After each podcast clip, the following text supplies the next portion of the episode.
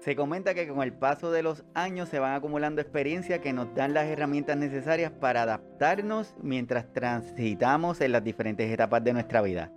Sin embargo, en muchas ocasiones las experiencias van creando capas que van minando nuestra autoestima, evidenciado en diferentes comportamientos. Es por ello que hoy nuestro signo vital se llama autoestima en las personas mayores, para cual contamos con una invitada de lujo. Así que acomódense porque hoy la vamos a pasar súper bien. Agradecido con todos los que se están conectando en las diferentes plataformas, a todos los que nos siguen, a todos los que eh, de una manera u otra se conectan a los podcasts, buscan los episodios en las diferentes plataformas como YouTube, entre otros. Así que hoy le vamos a dar la bienvenida a nuestra invitada de lujo. Ella es Mayra Ortiz Tapia. Mayra, bienvenida. Muy buenos días, gracias por la invitación, Iván. Para mí es un privilegio estar aquí en esta mañana. No, el privilegio es para mí que estés aquí con nosotros, de verdad. Esto y el día es espectacular, así que agradecido. Hoy vamos a compartir con Mayra para que tengamos una idea. Ella es terapista en rehabilitación física, de profesión con maestría en salud pública y gerontología. Eh, tiene maestría en administración de empresas y organizaciones de salud Actualmente realiza estudios conducentes al doctorado en salud pública. Desde el 2015 ocupa el cargo de administradora de la Corporación de Centros de Servicios Integrados Gerontológicos y Apoyo Familiar Siga Puerto Rico, que más adelante nos va a decir lo que es. Ha sido presidenta de la Sociedad de Gerontología de Puerto Rico y participado de varios congresos de geriatría y gerontología colaboradora de muchos programas, desde prensa escrita, entre otros, y es una de nuestras colaboradoras, así que son muy importantes. Aquí estamos, claro que sí. Muy buenos días a todos los que están en sintonía y a los que posteriormente tendrán la oportunidad de ver el, ¿verdad? el live que, que estamos en esta mañana compartiendo juntos. Sí, seguro que sí. Para comenzar te quiero preguntar, eh, tú sabes que la pandemia nos ha afectado de diferentes formas. El COVID en nuestras personas mayores. ¿Qué, qué podemos resumir de este COVID en ello? Pues mira, el COVID como en todos los segmentos poblacionales que han sido impactados, pero en el caso de los adultos mayores sabemos que el factor eh, edad es, es uno de los determinantes, ¿verdad?, que de mayor impacto y, que los describen y los conforman dentro de ese grupo de vulnerabilidad eh, ante esta pandemia que continuamos todavía eh, enfrentando. Y para el adulto mayor, la familia, los cuidadores y la comunidad en general, pues ha sido eh, muy retante todas las áreas, ¿verdad?, que han tenido que que reorganizar en sus vidas, lo que ha estado impactando grandemente no solamente el aspecto de salud física, sino eh, a mi entender, ¿verdad? Como eh, desde la perspectiva gerontogeriátrica, eh, el aspecto de todo el psicosocial, el aspecto psicológico, emocional, tanto del adulto mayor como de su familia y su entorno. porque al tener al adulto mayor como eje de vulnerabilidad, pues eh, en la intención de protegerlo, en muchas ocasiones hemos sacrificado, ¿verdad?, lo que son las relaciones y el nivel de humanismo que nosotros eh, mantenemos dentro del, proceso de nuestras relaciones eh, como familia, como sociedad. Y, y, realmente me parece que lo de mayor impacto al adulto mayor dentro del proceso a nivel social básicamente eh, podría decirte que es que ha aumentado la situación de aislamiento y, la, situación de falta de participación social, que eran situaciones que estaban previas a la pandemia y ahora pues se han agudizado y esto pues trae su, ha, hecho estragos en la salud emocional y, mental de, los adultos mayores. Así es como tú dices, y es algo que no es que la pandemia lo provocó, sino que nos ha permitido como que se aumentó, se visibilizó un poquito más. Correcto. Incluso llegamos a pensar que algunos comportamientos eran hasta normales o esperados y cuando vemos la pandemia, que sabemos que empezaron a hablar de distanciamiento físico, Y muchos de nuestros, de nuestros cuidadores y cuidadoras decían distanciamiento físico, pero sí, eso yo lo llevo haciendo hace un montón de años. Correcto. De hecho, es, eh, eh, ¿verdad?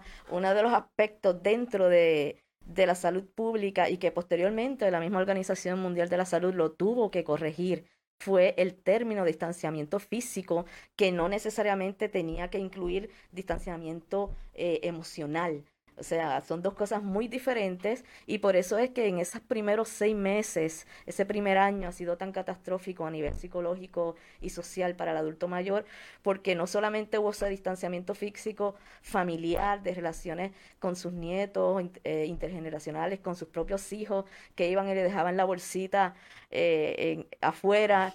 O sea, créeme que, que eh, yo admiro respeto y, me hago solidaria con todo, ¿verdad? No es que no he estado también afectada con todo esto, pero los adultos mayores eh, son unos héroes al haber sobrellevado esta pandemia. Es así como tú dices, y a todos los que se están conectando, mi gente, estamos hablando con Mayra Ortiz Tapia y esto es solamente la introducción. Así que espero que estén cómodos porque vamos a pasar un buen tiempo. Ya sabemos que la pandemia ha provocado muchos cambios, nos ha hecho que modificamos tantos estilos de vida, rutinas, entre otras cosas. Y estos comportamientos a nuestros adultos mayores, incluso para nosotros mismos, ¿verdad? Nos ha llegado por la promoción que uno ve en la prensa escrita, la gente que nos dice cosas. Nuestra, esta autoestima que nosotros tenemos como que se puede ver afectada. Correcto. Y cómo nosotros que vamos a estar hablando de este tema hoy. Quiero que comiences diciéndole a la gente qué es un gerontólogo, una gerontóloga, qué es lo que hace para poderlo entender y cómo es esta autoestima de los adultos. Claro, entiendo que están compartiendo la, presentación, están autorizados a, tomar fotos de las mismas para que posteriormente puedan también revisarla o si les puede ayudar a, profesionales o personas que estén verdad compartiendo en este momento. Pues mira, eh, ser una gerontóloga, en mi caso, ¿verdad? Que estoy más enfocada al área clínica por mi base académica de preparación como fisioterapista, eh, es el profesional que atiende, asesora, orienta y apoya al adulto mayor. Estamos hablando adulto mayor para efectos, ¿verdad?, de la Organización Mundial de la Salud desde los 60 años, pero realmente en mi caso yo comienzo a impactar desde los 50 años para efectos de la preparación a la etapa de la vejez eh, y de poder establecer planes proyectados para los próximos cinco años, diez años, depende de la, de la persona. Que así que yo me considero como que especialista y, y asesora, consultora de un adulto mayor. Eh, no solamente desde la perspectiva, ¿verdad?, eh, como especialista en el campo de la salud pública y la gerontogeriatría, sino por el bagaje de 25 años que llevo en este campo, eh, que he aprendido tanto con, con, los adultos mayores, que han sido mi mayor universidad y de lo que estoy agradecida. Y dentro de, de esos procesos como gerontóloga, pues intervenimos mucho desde una perspectiva biopsicosocial y del entorno. Nosotros atendemos el macro, eh, no vamos dirigidos específicamente al aspecto de enfermedad de la persona, sino que nosotros vamos a hacer un análisis y un perfil de todos los aspectos, tanto clínicos, ¿verdad? Médicos, psicológicos, sociales y del entorno para poder ofrecer al adulto, a la familia y a los cuidadores un plan de acción que pueda facilitar eh, la convivencia, la calidad de vida, el sentido de bienestar, promover la autonomía y la independencia del adulto que es algo tan valioso en esta, en esta etapa. Así que eh, en ese sentido me siento privilegiada porque eh, me conformo como parte de ese núcleo familiar o, o junto a ese adulto mayor para desarrollar planes, que es la única etapa de vida donde tú realmente te puedes sentar y decir cómo yo la quiero vivir. Y muchas personas pues se pierden eso, ¿verdad? Porque no están con esa conciencia y están con el corre-corre o están simplemente reaccionando y siendo parte de lo que el sistema les ha impuesto socialmente hablando.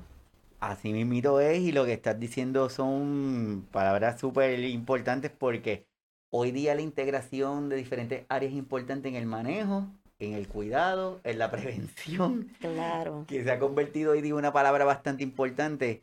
Entonces necesitamos tener un coach, alguien que sepa, alguien que nos guíe, como en cualquier equipo, ¿verdad? Que necesitas a alguien como que dirija el juego. Sí, sí, sí. Entonces el, el, rol tuyo como gerontóloga es, es vital. Una vez identificas esa, haces ese análisis. Ese análisis es utilizando nuestro adulto mayor, pero de base más amplia, ¿verdad? Teniendo como eje siempre al adulto mayor, esto a través de la valoración gerontológica funcional, donde se aplican básicamente 10 escalas geriátricas. Que sí que eh, en ese sentido también me, me conformo, ¿verdad? Como un sistema de apoyo a ese médico, facilitando información que posiblemente durante la consulta no la pueda obtener porque tiene muchos pacientes que atender y no puede dedicar tantísimo tiempo como en el caso de la valoración gerontológica, que yo estoy básicamente una hora y media con, con ese adulto y con esa familia, obteniendo todo el perfil. O sea, eh, es como desarrollar una película. No tengo que ver Netflix ni mucho menos porque el, eh, cada, cada intervención que yo hago pues es una historia de vida.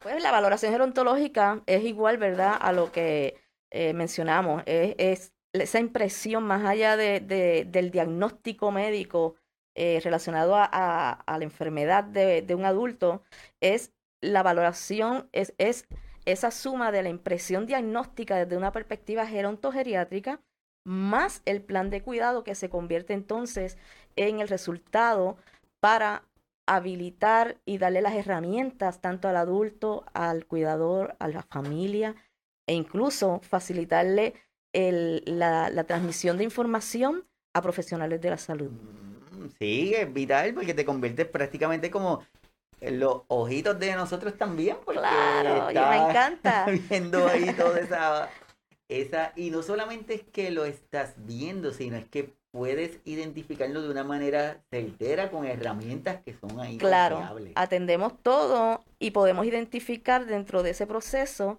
y de esa conversación, porque no es una evaluación, es una valoración. Lo que valoramos es cuán funcional está ese adulto, qué podemos optimizar, dónde están y podemos identificar los riesgos, qué áreas podemos eh, mejorar, ¿verdad? cuáles son las áreas de debilidad que podemos convertir en fortalezas. Que sí que es un análisis bastante eh, específico y que nos permite en ese sentido impactar. Y, y para mí esa satisfacción, imagínate, eh, es mi pasión, eh, Iván, de verdad que me lo vivo. Está increíble, increíble.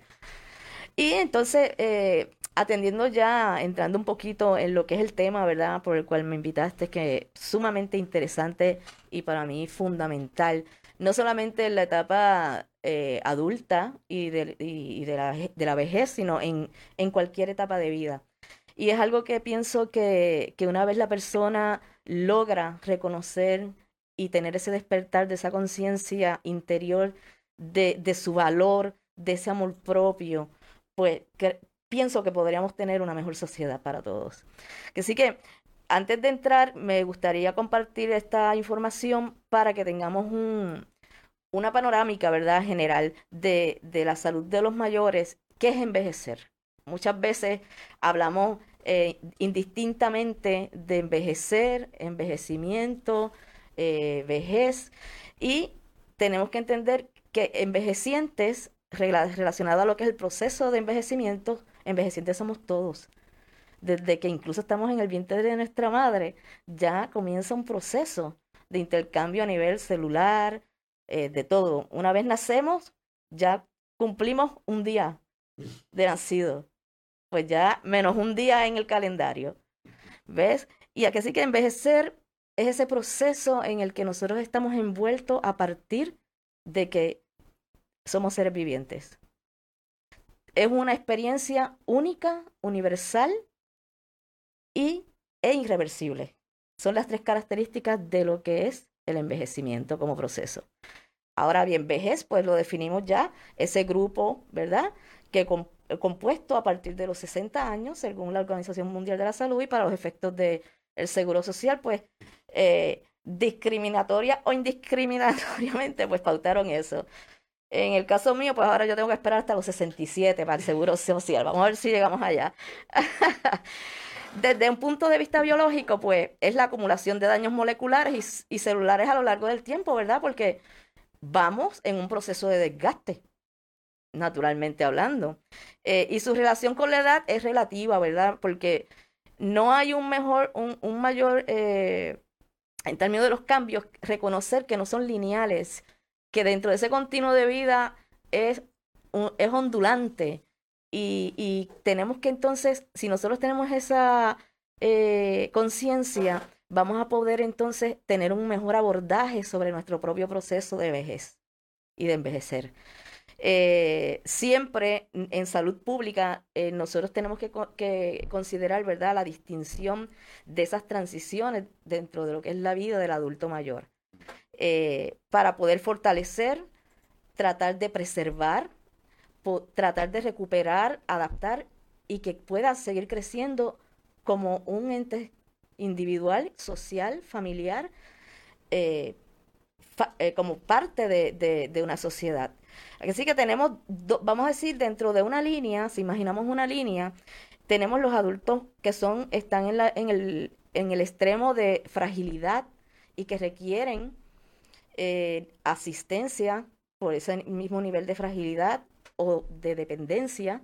Y tenemos a los que gozan de buena salud que están por ahí brincando cuatro pelos de alambre. Y hay muchísimos que están en mejor condición física y de salud que una persona de 30 a 35 años. ¿okay? Que sí que eh, no le podemos dar la espalda a los mayores ni a los procesos que son inherentes y, parte de, de, la vida. Teniendo esto en cuenta, eh, ¿qué es la autoestima en los adultos mayores, eh, Iván? Pues mira, por autoestima lo que se entiende es en el adulto mayor es que debemos entender la importancia y el afecto que se tienen a sí mismo. Bien importante. Y para crearse dicho autoconcepto, el adulto tiene que ser capaz de conocerse, de valorarse y de percibirse incluso en condiciones adversas de la vida. Porque todo, el, todo ser humano no se crean que nacen y todo es color de rosa, sino que todos vamos a tener vivencias y experiencias que nos van a estar eh, definiendo, eh, pero bien importante que nosotros tengamos la capacidad de reconocerlo y poder abrazarlo y poder hacer las modificaciones y las adaptaciones, que no es otra cosa que ser resiliente, ¿verdad? Eh, ese yo me quiero es fundamental. fundamental. Y me gustaría, como que, como tú dijiste ahorita de las personas que vas a compartir, lo que tú nos estás presentando, yo creo que en este slide y es, es vital que nosotros tratemos de internalizarlo porque Sí. Una vez que nosotros, ese es como que el inicio, de ahí si nosotros, lo que tú dices, si nosotros nos queremos, si nosotros entendemos la importancia que cada uno de nosotros tenemos, y más no nuestros cuidadores y cuidadoras que todo el tiempo están en este continuo nivel de estrés elevado, yo creo que van, van a estar así que es súper... Mira, hay una técnica muy simple que le podemos ofrecer a las personas, es algo tan sencillo como o sentarse y con tres respiraciones profundas con cada una de ellas decir, yo me quiero, yo me quiero, yo me quiero, porque usted está decretando y eso se está registrando en su pensamiento, eso va a crear automáticamente una emoción de solidaridad con usted mismo y por ende va a crear una conducta proactiva de autocuidado, así de sencillo. Viral. ¿Vale? Entonces, eh, bien importante que una de los motivos y las razones, ¿verdad? Porque en muchas ocasiones, y atendemos esta situación de la autoestima en el adulto mayor, eh, esa foto que comparto, le, les comento, la persona que está de fondo es mi amada madre, fallecida eh, en, en, el mes de abril de este año, a los 92 años. Es mi modelo.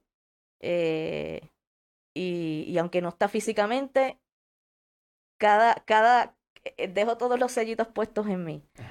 Así que a todos los que han, han perdido algún familiar y que no están presencialmente, sepan que nos acompañan en nuestro corazón y en nuestra mente.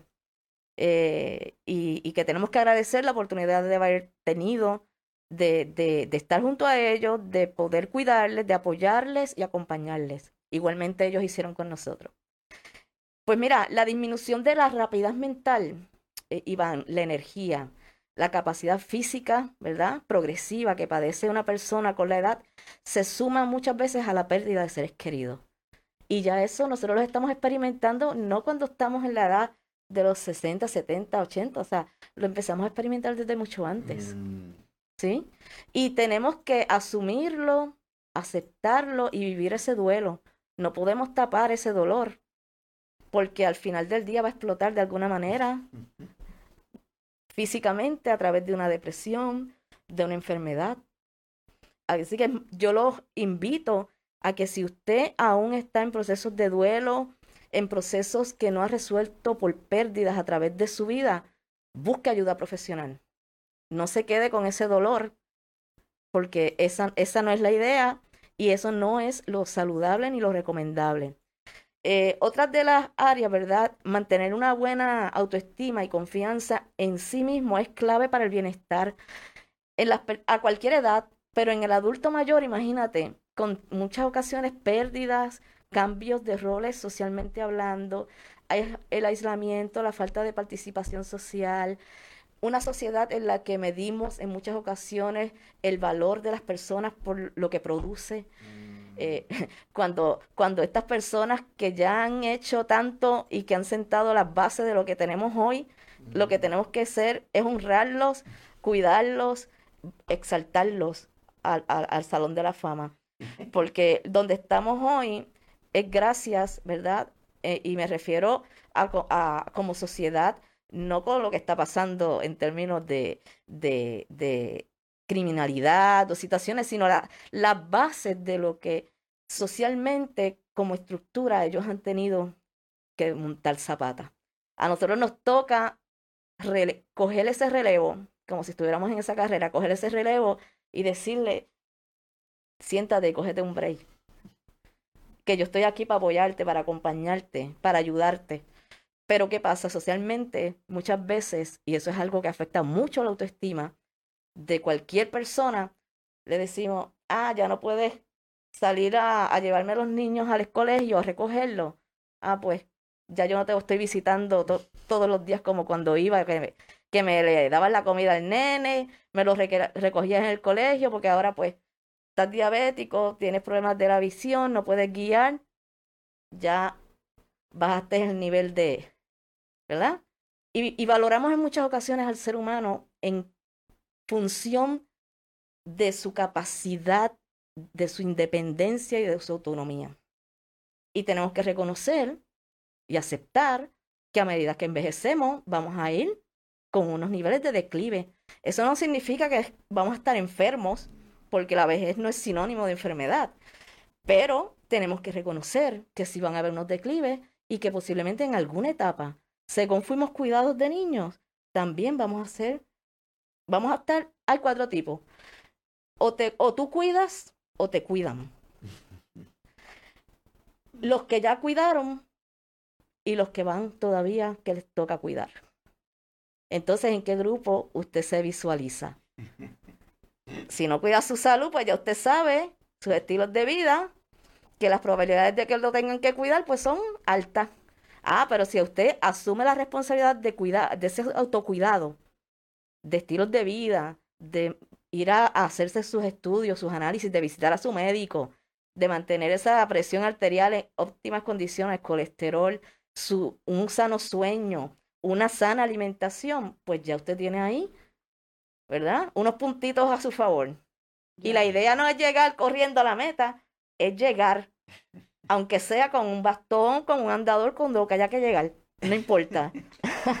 Así mismo, y como estás diciendo, es muy cierto. Eh, es que como que pensamos, ya tenemos imágenes en nuestra mente con algunas palabras que entonces, por ejemplo, envejecer, envejecimiento, y entonces los jóvenes lo que lo piensan es que, muchachos, para yo llegar allá se necesita un montón. Mm.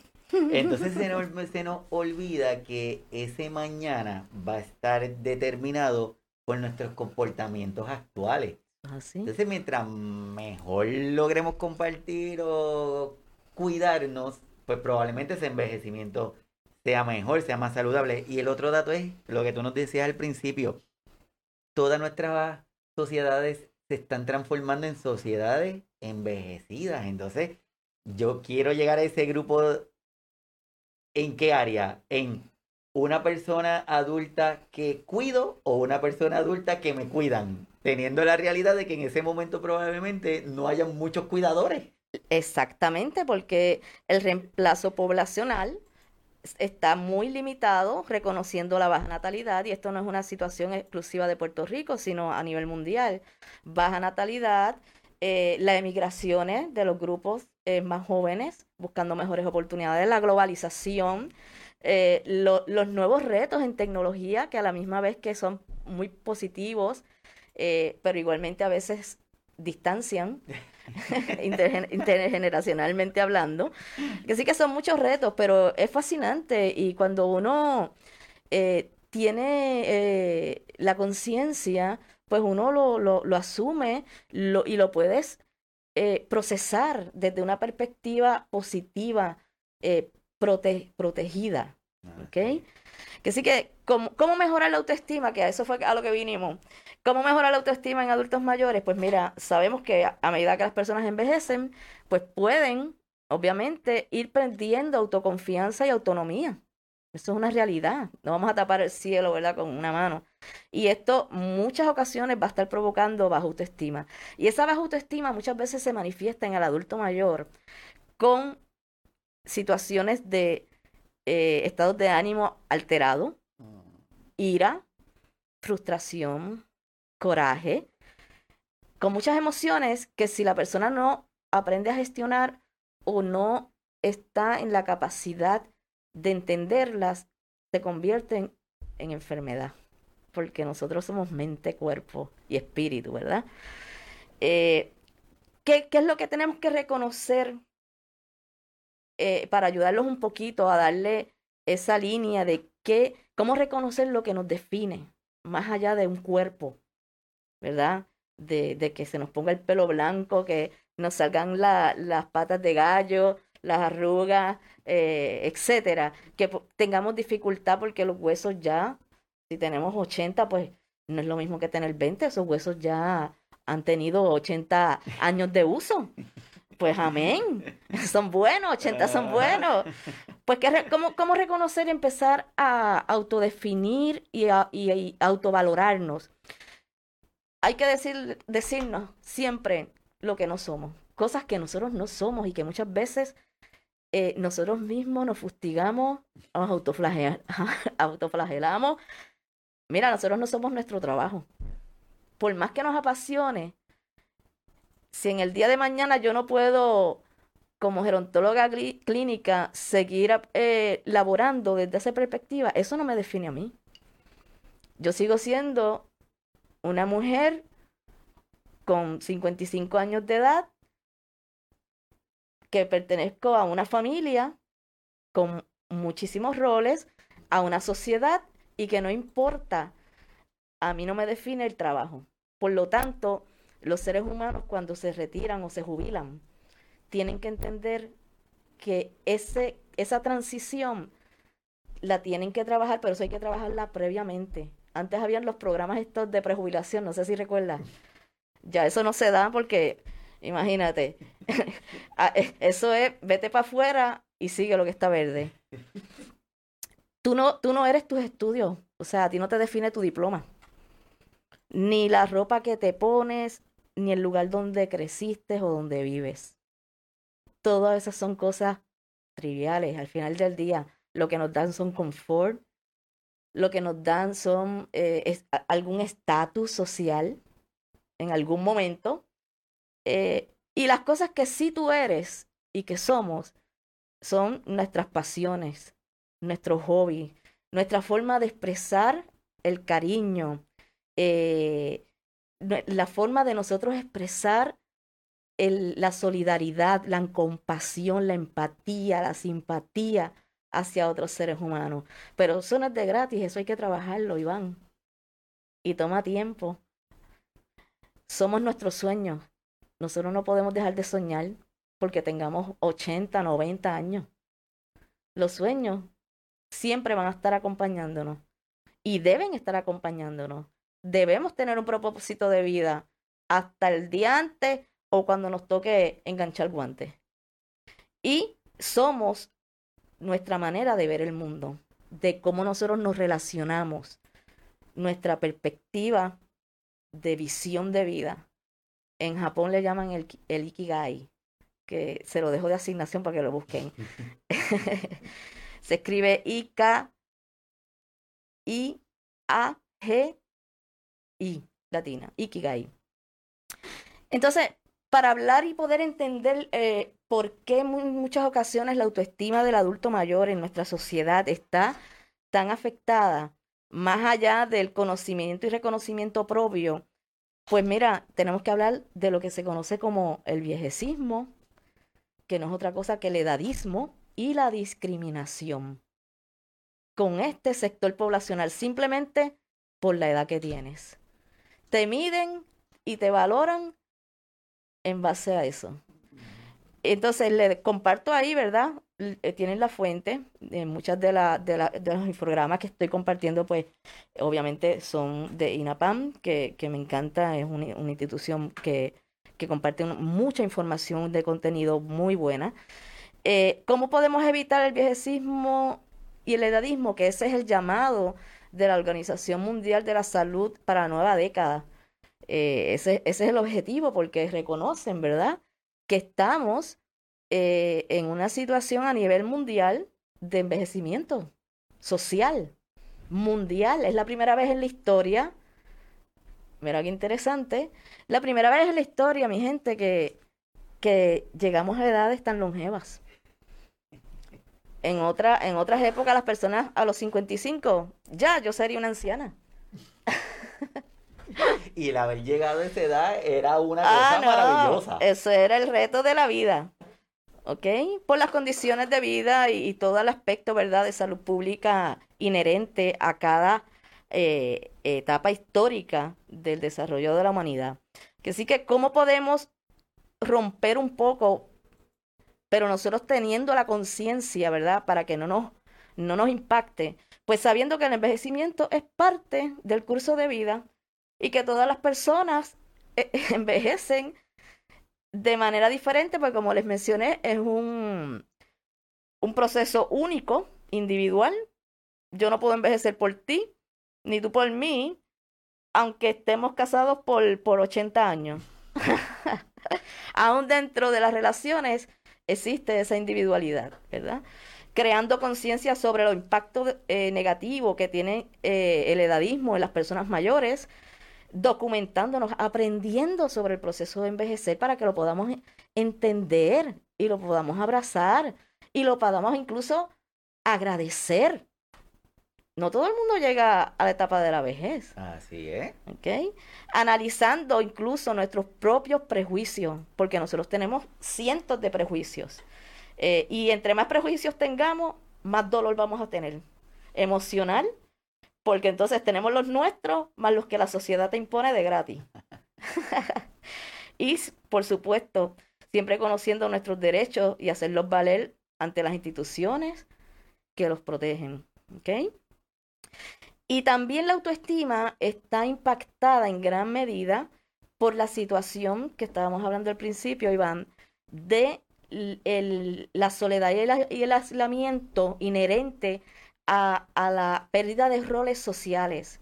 Ya la persona adulta comienza entonces a como que arrinconarse por sí misma. Así es, y lo, y lo que estás comentando, la parte del edadismo, viejismo y en el canal Tuvimos la participación de una psicóloga que es muy amiga del programa, Yesenia, en donde estuvimos hablando del tema de edadismo. Y entonces, cuando estábamos desarrollando el tema, yo le estaba comentando que yo hasta me estaba sintiendo mal.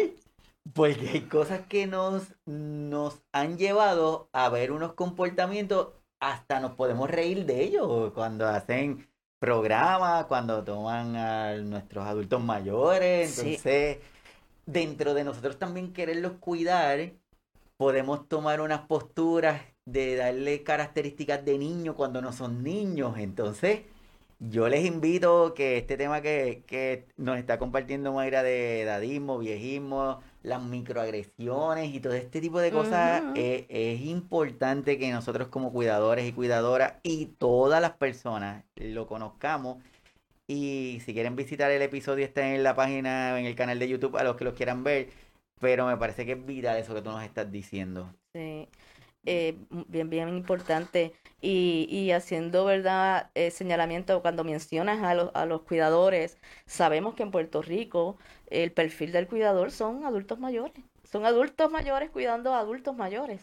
Eh, hay un, un, ¿verdad? Un sinnúmero de personas menores de 50 años que son cuidadores también y que han sido cuidadores por, por cuestiones padres con hijos con diversidad funcional que eso no lo podemos olvidar, igualmente son cuidadores.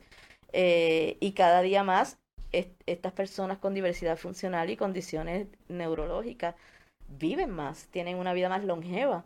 Así que todo eso son retos y son situaciones que nosotros tenemos que tener conscientemente y de, manera despierta, como yo digo, para poder asumirlas y poderlas gestionar y buscar la ayuda cuando sea necesario. No podemos convertirnos o, pretender ser súper cuidadores, porque nos vamos a desgastar, nos vamos a quemar y nos vamos a enfermar. ¿Y cuántos casos no sabemos de personas que incluso han fallecido antes que la persona que están cuidando? Hoy día la definición de ser adultos activos no se limita a que sea una persona que tenga qué cantidad de años, que esté libre de enfermedades, al contrario es que se mantenga lo más tiempo posible, que sea disfrutando aquellas actividades que se sienta bien. Claro. Entonces la invitación desde aquí que le estamos haciendo a cada una de las personas que nos está viendo, escuchando, es que por favor establezcamos rutinas de prevención desde hoy. No importa la edad que tengamos, rutinas de prevención. Y como hemos comentado, son personas que tienen alguna condición de salud, no al revés. Porque hay gente que dice, no, es que yo no puedo hacer eso porque es que yo tengo esta condición. Pues no, porque apodera la condición a la persona. Oye, qué interesante eso que, presentas, Iván, porque eh, me encuentro mucho que las personas se autodefinen no por, ni siquiera por, por la profesión, no por el diploma, no por el estatus, sino por la enfermedad. Y la llevan como bandera. Pues si usted lleva la enfermedad como bandera, usted le está dando el poder mayor a la enfermedad. Y, y, y si usted no lo reconoce así, tenemos problemas. No es que la enfermedad no esté, no es que los dolores no estén, pero como muchas veces les digo, a personas especialmente que padecen de condiciones eh, musculoesqueletales, artritis, etcétera, te duele sin hacer nada, sin moverte y te duele moviéndote, muévete. muévete, porque tienes mayor oportunidad de mantenerte independiente y funcional físicamente que si te quedas sentado o sentada porque te duele. Ah, Aparte de los procesos inflamatorios, que de eso usted puede hablar más que yo. A, que sí que, ¿cómo podemos actuar para eh, poder contrarrestar ese, ese aislamiento social que a veces nos imponen, pero que también nosotros muchas veces nos imponemos, tenemos que adaptar un plan de cuidado, de autocuidado, de aprovechar los recursos que para disponer de nuestro tiempo libre. Y si no, tenemos que crear ese tiempo libre. Eh, no dudar en pedir ayuda y expresar nuestras necesidades. Muchas veces nos quedamos callados y después explotamos como psiquitraque, como una olla de presión. Y entonces vivimos en una ansiedad eterna. Eh, intentar siempre disfrutar de la compañía en cada encuentro que realicemos. Eh, el vivir el aquí el ahora, el momento es fundamental. Eh, los que viven en el futuro todo el tiempo, la condición típica es la ansiedad. Los que viven en el pasado, la condición típica es la depresión, ¿verdad? siempre aplicar los principios de autocuidado y eso está relacionado directamente a nuestra autoestima, a cómo nosotros nos valoramos. Eh, priorizar nuestra propia atención, estar alerta y actuar con prontitud ante la aparición de síntomas. No los minimice, no los minimice. Si el cuerpo le está eh, eh, creando o le está dando una alerta con un síntoma, atiéndalo. El dolor es un mensaje de alerta. La inflamación, un mensaje de alerta. Eh, los cambios fisiológicos, en muchas maneras, cuando están en etapas agudas, son alertas que el cuerpo nos está dando y no, no los atendemos. Cuando venimos a ver, nos diagnostican con un cáncer, pues claro, si nunca hicimos caso a aquel dolor que tenía registrado en el abdomen, pero pues como no me, no me, no me mandaba a la cama, no le hacía caso. ¿Sí? Otro de los aspectos bien inherentes al proceso de, la auto, autoestima, ¿verdad? De, ese amor propio, de cómo nosotros nos, visualizamos, nos valoramos, es que tenemos que entender eh, que los procesos de aprender continúan hasta el último día de nuestra vida. Y esto es algo bilateral. Esto yo le digo mucho a los cuidadores cuando doy conferencias, que el cuidar es una bendición, porque o cuidas o te están cuidando. pues yo prefiero cuidar, pero eso no significa que lo voy a hacer de, en una forma, ¿verdad? Sin autoprotegerme, sin, sin yo cuidarme también eh, responsablemente. Y dentro de ese proceso de aprendizaje, reconocer que el ser humano puede continuar adquiriendo habilidades básicas, puede seguir ampliando su comprensión y entendimiento. Iván, imagínate, o sea, que, que una persona tenga una rigidez intelectual o mental de que está enfocada como si fueran gringolas y que no sienta que tiene capacidad de modificar conducta. Cuando eso es algo tan, tan rico, cuando uno puede ampliar ese, ese, esa, ese macro, no solamente intelectualmente, sino emocionalmente, estamos aprendiendo. Adaptarnos y actualizarnos profesionalmente. No, no tenga temor de meterse en una universidad a los 60, a los 70 años. Yo conozco muchos casos de personas después de los 75 años haciendo terceras y cuartas carreras. Y no es por el diploma, pero tú te imaginas la experiencia. Y esto online, pero también eventualmente cuando se, puedan integrar y, y, anteriormente se hacía un adulto estudiando con una generación, eso, eso es una aventura es una aventura, el proceso de aprendizaje. Olvídate. La participación social también nos ayuda a mejorar esa autoestima eh, porque nos hace sentir pertenencia. Ah, y esto no significa que estés en cuanto chinchorreo aparece por ahí. Para que no digan, ah, no, pero yo voy a, los a chinchorrear todos los viernes. No se trata solo de eso. Hay muchísimas actividades, obviamente, usted las que más le llene y más le guste. El chinchorreo también es muy bueno. Yo no lo recomiendo en esta, en este momento por la cuestión del COVID, ¿verdad? Pero eh, sé que se está dando. Así que siempre su mascarilla, protéjase, lavarse sus manos y mantener el distanciamiento físico, no, no, no emocional. Y obviamente enriquecer las relaciones tanto sociales como intergeneracionales. Porque fíjate, una de las situaciones que ocurre eh, en, la etapa del adulto mayor es que con la pérdida de sus coetáneos, o sea, de las personas, vamos a decir, cronológicamente hablando de la misma edad,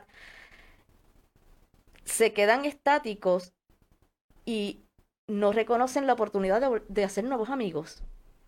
Pero ¿cómo tú haces nuevos amigos? A través de Facebook, está bien, perfecto.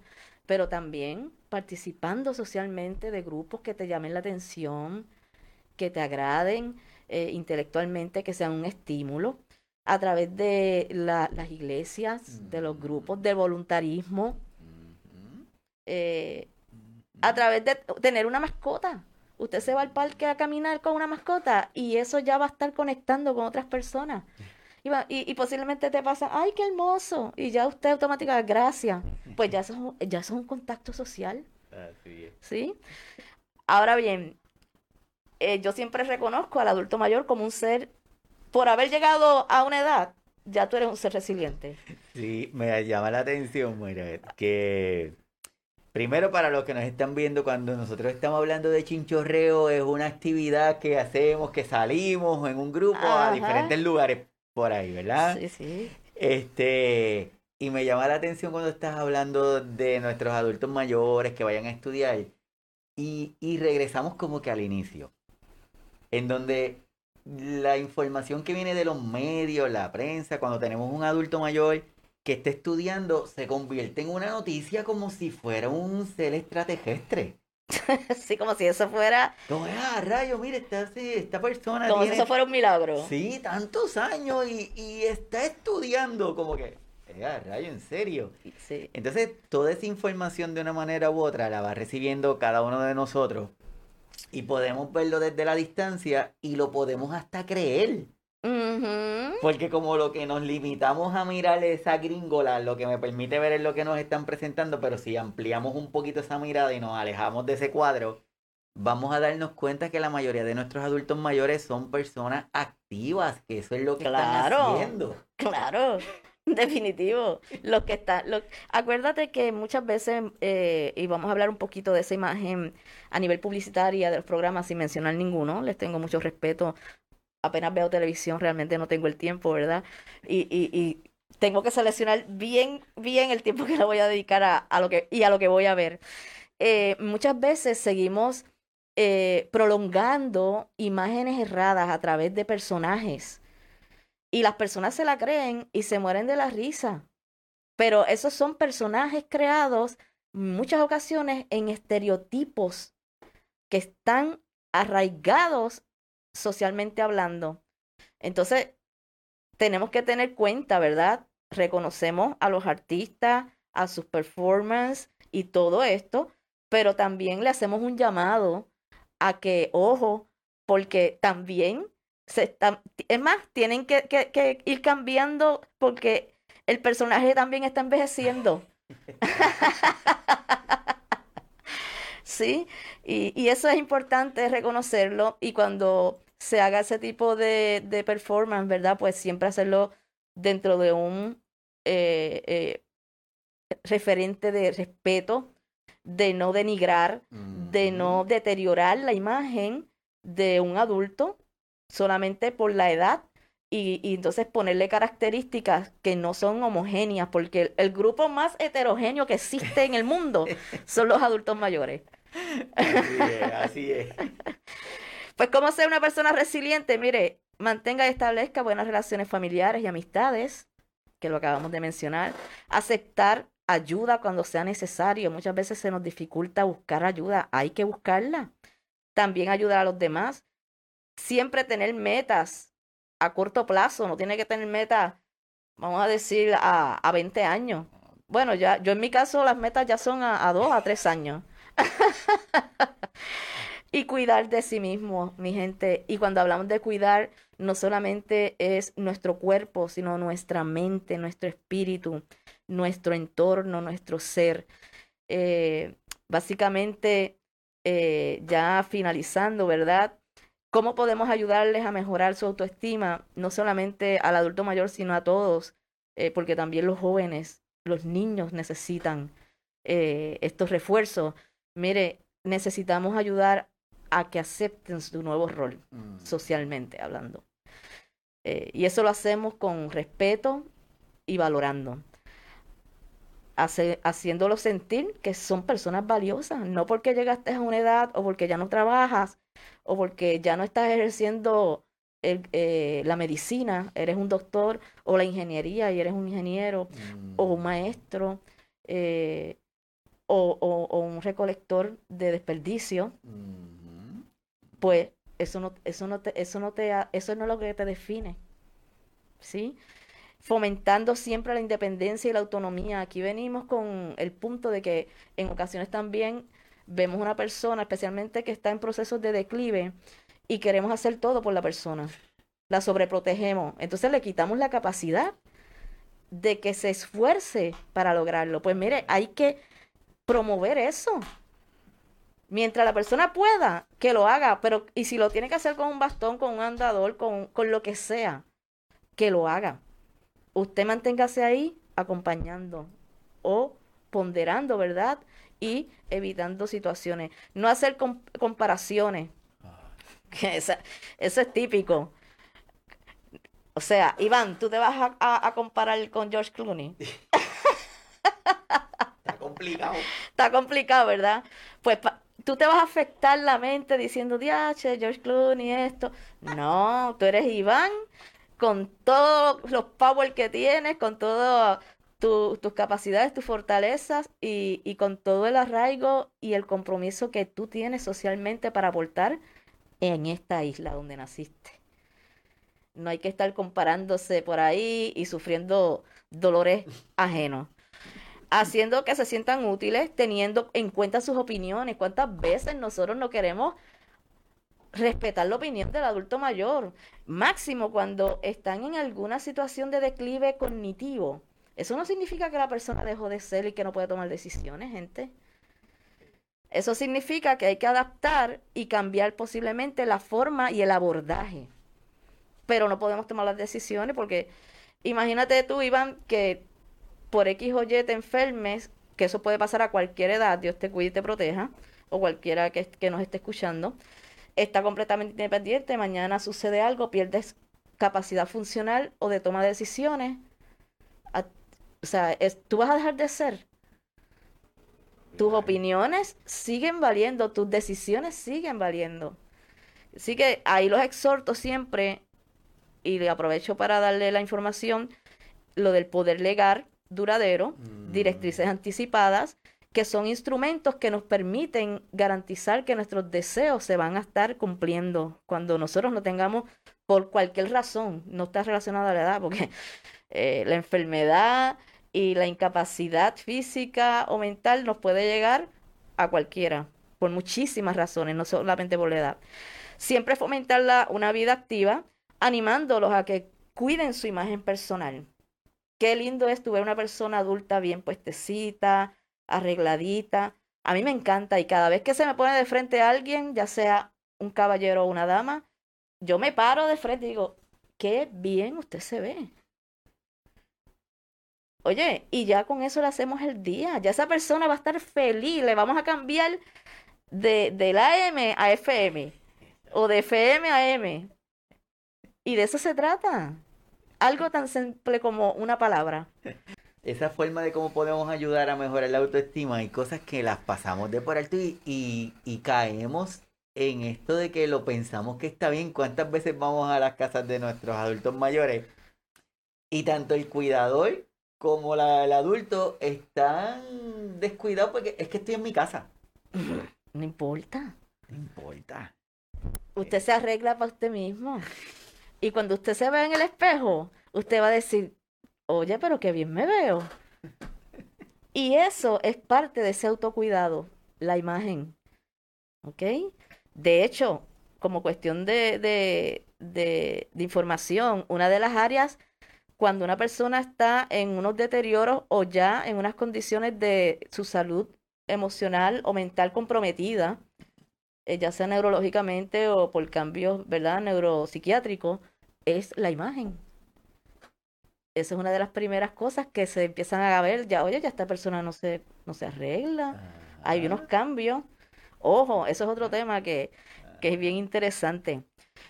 Bueno, eh, este próximo slide que vamos a compartir, Iván, es Siga Puerto Rico, ¿verdad? Como organización líder en el campo de la gerontología y la geriatría en Puerto Rico. Y fuera de Puerto Rico, porque nosotros atendemos a través de consultas y, y, a través del mundo cibernético, eh, lugares tan lejanos como España, Colombia, Panamá, en Estados Unidos, muchísimos estados. Eh, y queremos unirnos a este esfuerzo y comparto este slide, ¿verdad? En apoyo también a, a la campaña de la Comisión de la Prevención del Suicidio, que uno de los, de los lemas de ellos y de las recomendaciones es regala, regálate amor propio. Volvemos a lo mismo. Esto está relacionado a la autoestima. Y esto sí que saben, porque esto están bregando todos los días con las crisis y con las situaciones de nuestro país a través de esas líneas telefónicas. Ellos, ellos sí que tienen el, el, el, la temperatura bien tomada, el signo vital bien tomado. Regálate amor propio, me encanta. Y, y, y de verdad que felicito a la Comisión para la Prevención del Suicidio. Una decisión basada en el amor propio puede cambiar tu día, tu semana, tu vida. Cuídate y no te exijas perfección. ¿Cómo? ¿Lo puedes volver a repetir? Cuídate y no te exijas perfección. Somos seres imperfectos buscando la perfección. Pero es, es, ese es, ¿verdad? Como decimos, un, un ideal. Pero mientras estemos incorporados, como decimos, en este cuerpo, no vamos a poder ser perfectos. Estamos aquí en este plano aprendiendo todo el tiempo. Regálate tiempo para hacer actividades que te gusten y te hagan bien. Volvemos a lo mismo, un plan de acción. Y si usted es un cuidador que, la persona que usted atiende requiere cuidado 24/7, mire, habemos organizaciones y, y, y profesionales que podemos ayudarlo a crear una estructura para que usted tenga ese respiro. Regálate tiempo para descansar. Si usted no descansa, usted no puede cuidar adecuadamente, va a estar de mal humor, se va a enfermar, su sistema eh, eh, celular, inmunológico se va a ver afectado. El descanso es primordial. Eh, para cuidar de otros es necesario darle prioridad a la propia salud física, emocional y psicológica. O sea, de verdad que este slide resume todo. Ocúpate de ti. Y, y en esta Navidad y siempre regalemos solidaridad, compasión, acompañamiento. Y este mensaje, pues obviamente del Departamento de Salud de la Comisión para la Prevención de Suicidio. Eh, quiero dar el número de AMSCA, línea Paz, que es el 1-800-981-0023. 1-800 981-0023 y esto ellos están disponibles 24/7. ¿Ok? Para atender cual, situaciones que las que usted se siente que las emociones lo sobrepasan a usted, tiene esa alternativa. ¿Ok? Y finalmente, eh, les comparto un slide que, que me encanta, que dice que el único auto que te lleva a todos los lugares que sueñas es el autoestima. y este amor propio es el inicio de todo. Si tenemos el amor propio, vamos a poder determinar los espacios de descanso, vamos a poder solicitar ayuda, vamos a poder exigir eh, nuestros derechos que tenemos cada uno de nosotros. Entonces, de verdad, pero antes de terminar, a modo de resumen, porque el tiempo se va como que súper rápido. A modo de resumen, y, teniendo en cuenta que, esta parte del reforzarles esta autoestima en las personas mayores es vital, ¿qué le podemos dejar a todos los que nos están viendo, escuchando y a los que luego lo van a ver en las diferentes plataformas? Claro que sí, con mucho gusto. Eh, primero que todo, también agradecerte la oportunidad eh, y a todos los que están eh, conectados y, sintonizando. Y ojalá que la información que hemos compartido, que la hemos compartido con, con mucha responsabilidad, con, con, mucha pasión, pues que sea de utilidad para, para ustedes. Eh, a modo de resumen, pues mira, me gustaría dejarlo básicamente con, con cuatro preceptos en relación a lo que es la autoestima. Siempre ayude a la persona a ser autónoma una, uno de los valores mayores para todo ser humano es el tener autonomía. Y autonomía es la capacidad que tiene esa persona para poder hacer las cosas por sí mismo, no necesariamente a nivel de física o funcionalmente hablando, sino de toma de decisiones. Porque la independencia funcional no está atada a la autonomía. Eh, tener siempre en cuenta su opinión y decisiones. Tenemos que ser empáticos. Cuando nosotros vernos y ponernos en esos zapatos, cuando nosotros tengamos esa edad, si es que tenemos la bendición y el privilegio, eh, que se respeten nuestras decisiones y nuestros deseos. Y eso no debe enmarcarse exclusivamente porque una persona tenga alguna condición de salud o algún deterioro eh, en el cual a veces tenga algún tipo de, de limitación. ¿okay? fomentar siempre una vida activa, gente. Eh, el ser humano no fue creado para estar activo, no es para estar sedentario, ni, ni estar sentado todo el tiempo, ni estar en una butaca recostado, ni pegado frente a una pantalla, ya sea de computadora, de televisión.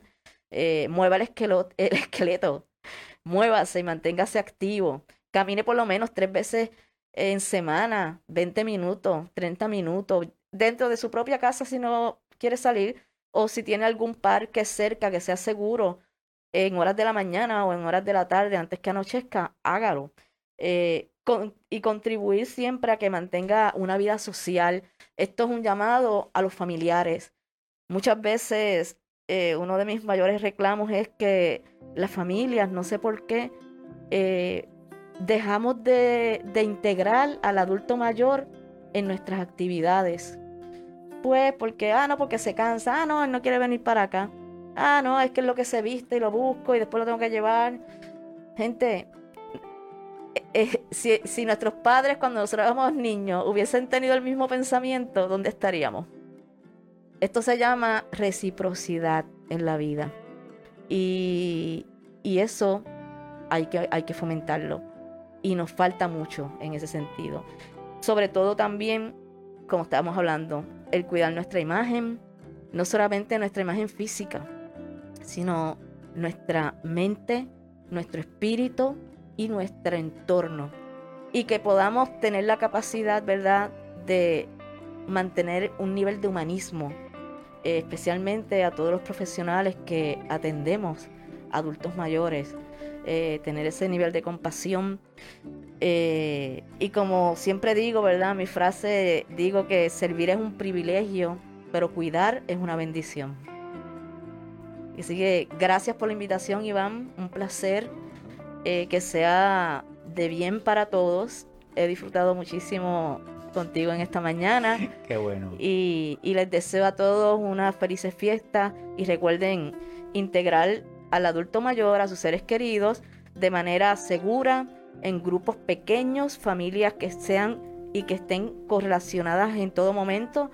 Evite los grupos eh, grandes o salir a lugares donde hay mucha conglomeración porque tenemos que seguir protegiéndonos y cuidándonos. Así es, y los agradecidos somos nosotros y yo espero que eh, sigas compartiendo porque hay temas que podemos seguir desarrollando y las puertas están abiertas aquí para, para ti y seguir hablando de signos vitales en el sentido de que hay muchos temas que hay muchas personas que las necesitan. Claro que sí. Y dentro de nuestra necesidad de ayudar, de nuestra necesidad de colaborar, de nuestra de, de poder extendernos a cada uno de nuestros cuidadores y nuestras cuidadoras, siempre la intención va a ser que se cuiden, como, como dicen, que se cuiden, porque si nos cuidamos todo va a poder fluir de una mejor manera y eso no significa que estemos libres de enfermedades, lo que significa que tengamos más control de esas condiciones y poder seguir cuidando. Así que súper agradecido a toda la gente que se conectó. Así que nos estamos viendo el sábado 11 de la mañana desde aquí, desde Signos Vitales. Cuídense y nos vemos pronto. Hasta la vista.